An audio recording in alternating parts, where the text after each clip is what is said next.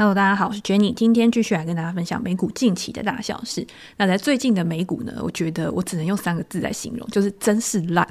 我觉得真的是一个跟别的国家比啊，如果你用一个相对的概念的话，你就会觉得怎么会美股永远就是这样不上不下，每天收盘呢可能就是涨个零点几个 percent，跌几零点几个 percent，可是它没有办法很好去走出一个方向。那我们上一集也提过嘛，就是如果未来美股它要开始发展的话。到底是比较有可能去跟着欧亚的股市呢持续的往上，还是他会带领把人家拖下来？也就是说，他现在震一震之后，突然往下突破，然后在之后呢，把欧洲的股市啊、亚洲的股市啊全部带下来。但是目前看起来，我觉得至少欧洲跟亚洲看起来是比较正常的嘛。比如说昨天中国公布的 PMI，它的一个反映经济状况的一个指标，其实就是高于市场的一个预期的。大家也可以看到，如果你有在关注市场的话，你就可以看到这个数据公布之后呢，陆股啊、雅股啊就开始全面的喷出嘛。港股尤其是非常的夸张，直接是用大爆喷的一个方式在反应的。也就是照道理来说，经济好或者是经济复苏、经济活动开始比较热络的时候，应该是有利于整个资本市场的。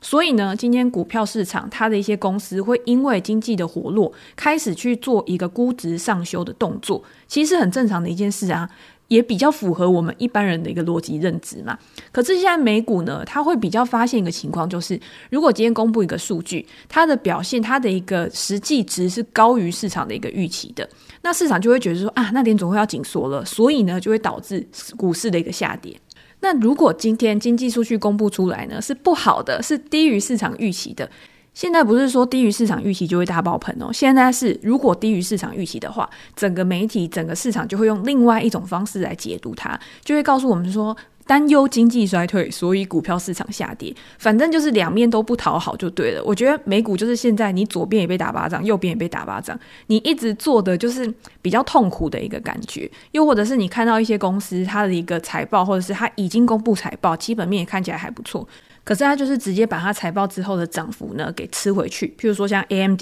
公布财报的时候优于预期，然后股票大涨。可是呢，现在已经回到了之前的一个起涨点了。但是你看它整个基本面的状况，其实也还不错。而且 AMD 它相比于 NVIDIA 或者是比较烂的那个 Intel，它呢其实它的估值在它的竞争对手里面也不算特别高的。NVIDIA 在公布财报之后呢，它的股价又跳涨嘛，然后它今年以来已经上涨了六十个 percent 了。可是你去看它上一季财报的时候，因为那个时候我们在 Press Play 有写一篇文章，我那时候就有去跟大家分享说，我对于 NVIDIA 的财报，我那时候就认为说它在破底的几率不高，而且呢，那个时候如果你以它的 Forward PE 来看的话，它是低于它过去五年的一个水准的。所以，即便是那个时候的股价呢，它的估值就已经是高于 AMD、高于 Intel 了。但是我在文章里面就有写，我觉得如果你今天要去看一个长期的股价，或者是你今天在看一个高估值的股价的时候，你要去思考的不是只有这个数字而已，而是去造成它高估，它跟其他的竞争对手比起来，它比较贵的原因是什么？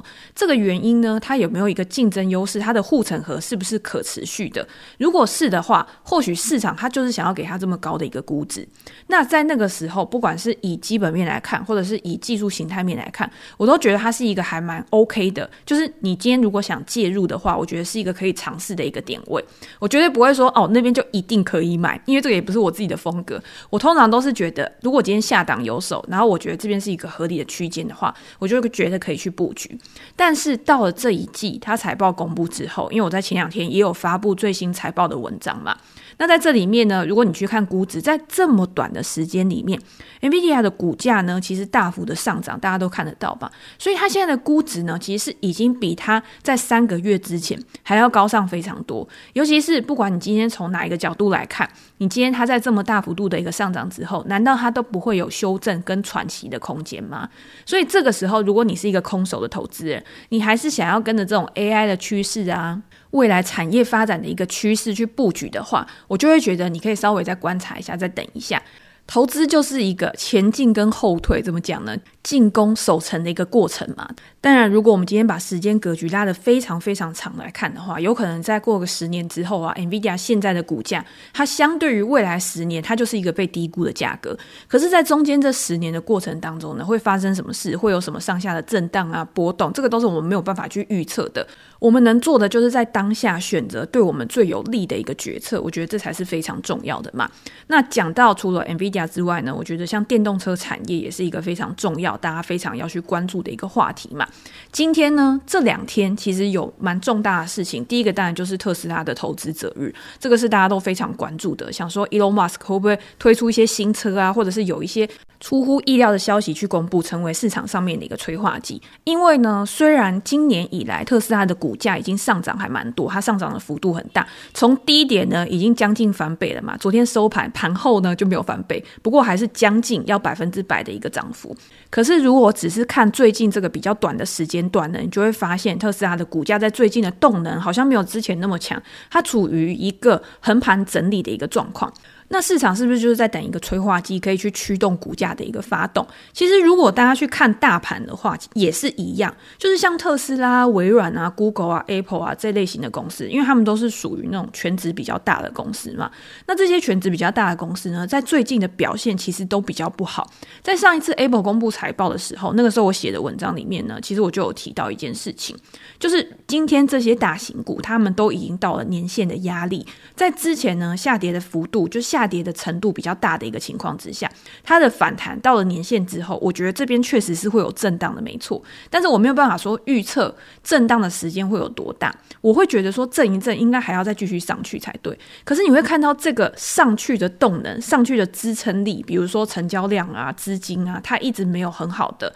去做一个 push 的动作，所以在这些大型股呢都没有表现的一个情况之下，大盘就是在这边一直在那边扭啊，一直在那边死鱼啊。我觉得也是跟整体的市场环境，当然大家可以看到 M two 攻击啊，整个市场的资金现在就是不断的收紧的过程当中嘛。然后联准会的官员呢，又不断的出来去告诉大家说，二零二三年不会去有降息的一个动作。目前为了要控制通货膨胀呢，把它维持在一个稳定的水准。利率的峰值大概就是到五点五个 percent，这个都会去造成市场上面的资金它是比较保守的，比较压抑的。所以在特斯拉或者是在任何的公司去公布财报之后呢，或者是今天有这件事情可以当做催化剂，但是还是没有很好的可以去做一个燃料去驱动整个市场的一个上涨。那特斯拉它的投资者日呢，在盘后其实让股价下跌了五个 percent，这其实算是蛮重的一个跌幅。那你会看到市场上面。很多人都在讲说，为什么会造成这么大的一个跌幅？是因为它没有新款的车去推出嘛？今天我们之前有分享过，催化剂其实有很多种。第一种呢，就是新的产品跟服务，这个是会让市场比较惊艳的，因为它会有一种期待感。你今天像 Apple 每次公布它的一个新品的时候，如果大家有期待感，可能就会驱动股价上涨；又或者是大家觉得了无新意，然后就会让股价下跌。但是实际的财报出来之后呢，大家发现哦，原来大家嫌归嫌，可是身体是很诚实的，我还是去买单，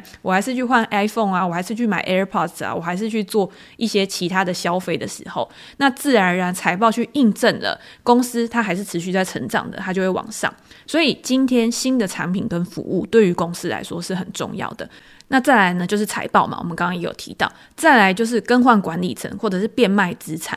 更换管理层跟变卖资产这两个，它的一个持续性，这个是你后续要去评估的。因为我更换管理层有一个新的气象之后，他上来他做的举措，或者是他一开始可能为了要去奠定他的一个低基期，他有可能会去洗大澡，会去做一些动作，让公司现在的状况先烂，然后后面呢提升的幅度才比较高嘛。那变卖资产也是，变卖资产还有可能是一次性的。我现在去卖了这块地，我卖了这个厂房，我卖了某一个我不赚钱的业务付给别人，然后拿到了钱。但是呢，这一笔资金它就是在这一次的账上，它可以去认列我的盈余。但是这一笔资金我没办法把它配置在好的地方、好的用途上面，让公司未来有持续的现金流、持续的营收，可以去提升公司的成长。这个也是比较有不确定性的。所以催化剂有很多种。那昨天呢，特斯拉它的一个新的产品跟服务，它就是没有给大家一个很有想象空间的一个预期。马斯克呢，他在这个投资者日里面，他强调就是可持续能源的未来嘛。他说未来呢，如果你今天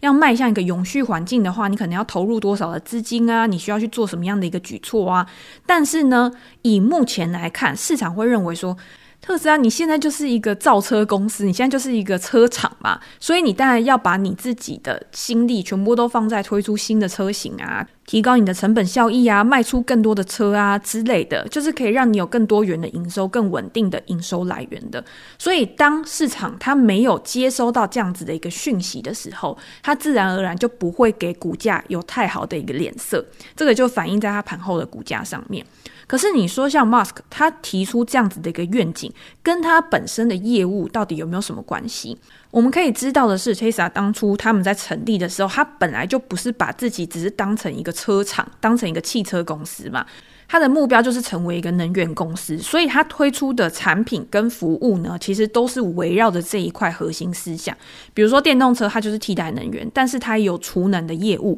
太阳板啊，或者是它的一些储能装置，这些呢都是可以环环相扣，去形成一个生态系的。所以我会认为说，如果今天 Tesla 它已经是一个产能比较顺，然后它前置作业都已经做得还不错了，它的毛利率其实也优于其他的一个车厂嘛，它自然而然应该去想办法去把它其他的业务也一起开始有一个蓬勃发展，它可以为它更长远的成长去铺成一个比较平坦、比较好走的一个道路。我觉得这个是还蛮正常的。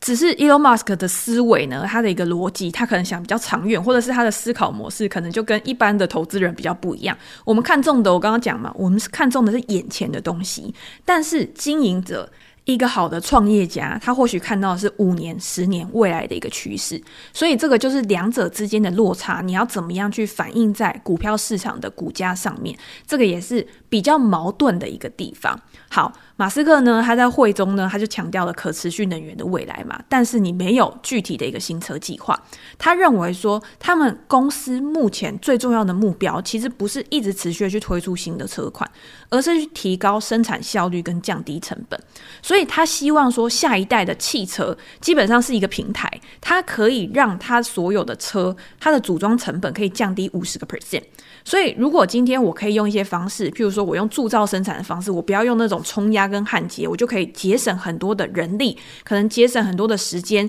那这样子，我是不是就可以去降低我的成本？我可以去提高我的成本效益，甚至我的产能可以变得更好的时候。那再加上我如果再去盖新厂，那我这个新厂扩充的产能呢，其实也可以帮助我有更好、更大的一个营收来源。那这些新厂，因为我前面已经有建厂的经验了嘛，所以这些新厂呢，它要上手，它今天要正常运作的一个时间，其实应该也会比以前的时间还要更快。如果我们以过去的时间来参考的话，比如说公司在这一次，他就宣布说要在墨西哥建厂嘛，通常他宣布，然后到他实际去可以量产的，大概就是一年。年多的一个时间，所以墨西哥工厂呢，未来可能在二零二四年底的时候，它就可以实际去量产。那到时候呢，可以把整个公司的年产量提高到三百五十万辆。那我们今天用潜在的这个产量的一个水准呢，然后再去预估说它未来的一个营收是多少，然后再加上一些其他的营收来源的话，或许你就可以比较好的去评估一家公司的一个股价。我觉得特斯拉呢，它现在已经算是一个你可以比较好去估值，但是。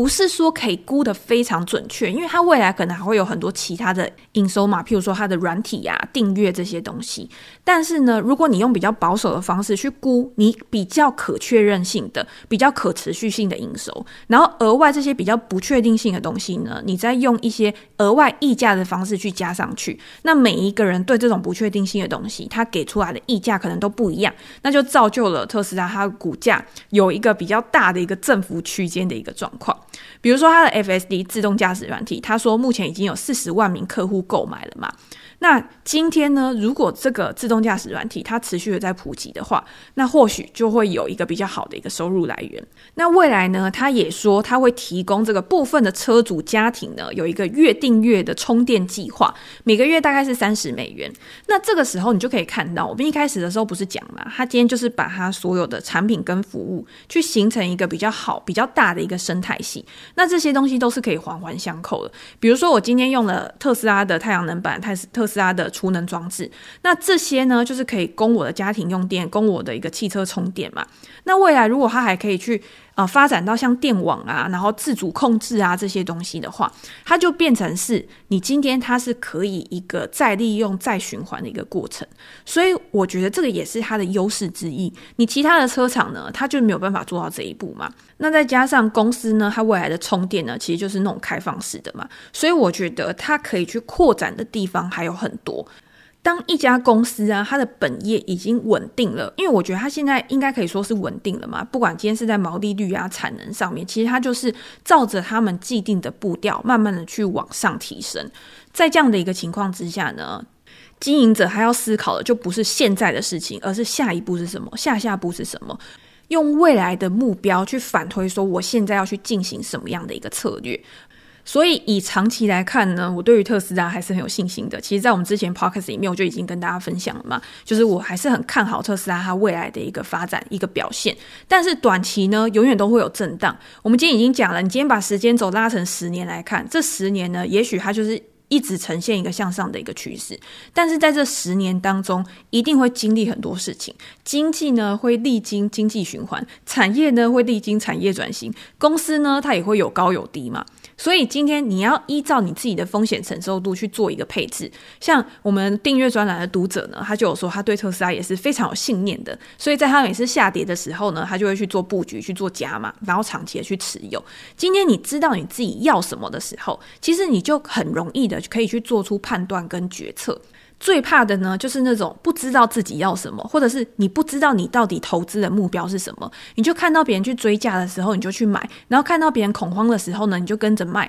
那这样子其实到最后你会发觉，这些东西好像都没有留在你身边，这些纸上的获利呢，纸上富贵好像也没有真的存到你的口袋里面。这个才是在投资里面啊，你今天你太容易听的别人的，或者是太容易放弃，其实都会让你在这个市场上面赚不到钱。好，那我们要讲另外一个跟特斯拉有关的，就是常常呢被拿来跟特斯拉去相比的，常常说什么特斯拉杀手的这些公司，很多的新创车厂，他们都会称说他们是未来特斯拉的一个强劲的竞争对手。在我们之前其实 Podcast 有讲过很多集。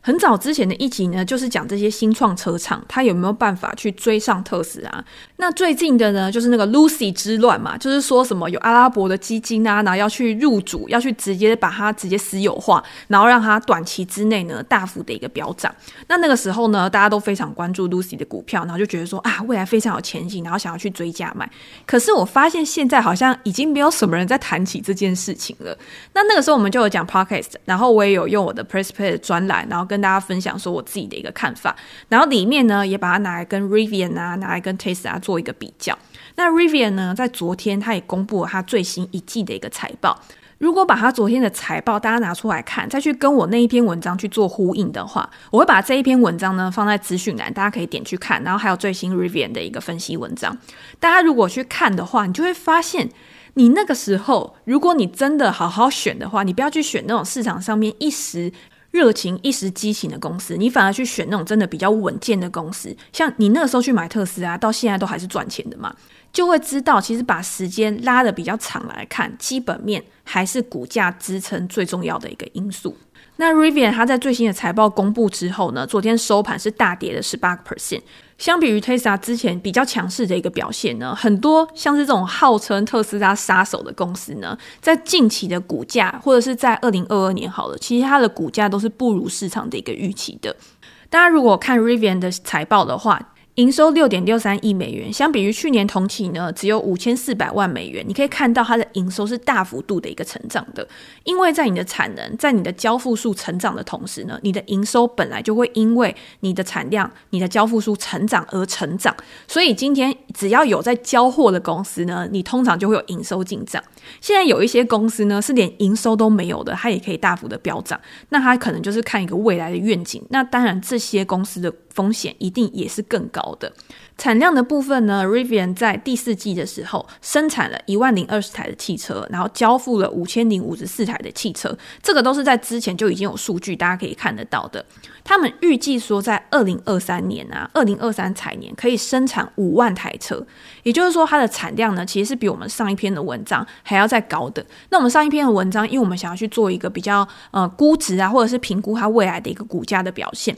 那个时候预估呢，它在二零二三年的一个产量大概会是四万台左右。不过呢，营收跟产量它都只是第一步而已。今天有产量有营收之后，不代表这家公司就一定可以赚钱嘛。你今年你的营收还要扣掉你的成本，才是你的毛利。毛利呢还要扣掉你的费用，才会是你的营业利润。然后可能还有一些业外啊，其他的一些收益，然后才会是你的净利。那以 Rivian 来说呢，在获利能力方面，它本季呢就还是处在亏损当中嘛。今天如果我们去看 Tesla 它的一个表现的话，你会看到它的一个利润率，它的毛利率呢是二十六个 percent，所以它在车厂里面呢一定就是名列前茅的。而且它在这一段时间，它就持续的降价去吸引买气。它今天有本钱，其他人要降价呢，它降的幅度可能也没有办法比它还要高。而且你今天，如果你成本控制得好的话，你要再去做投资啊，再去做其他的布局，其实都是比较有弹性的嘛。可是你反观这些，我们不要讲传统车厂好了，我们就讲新创车厂。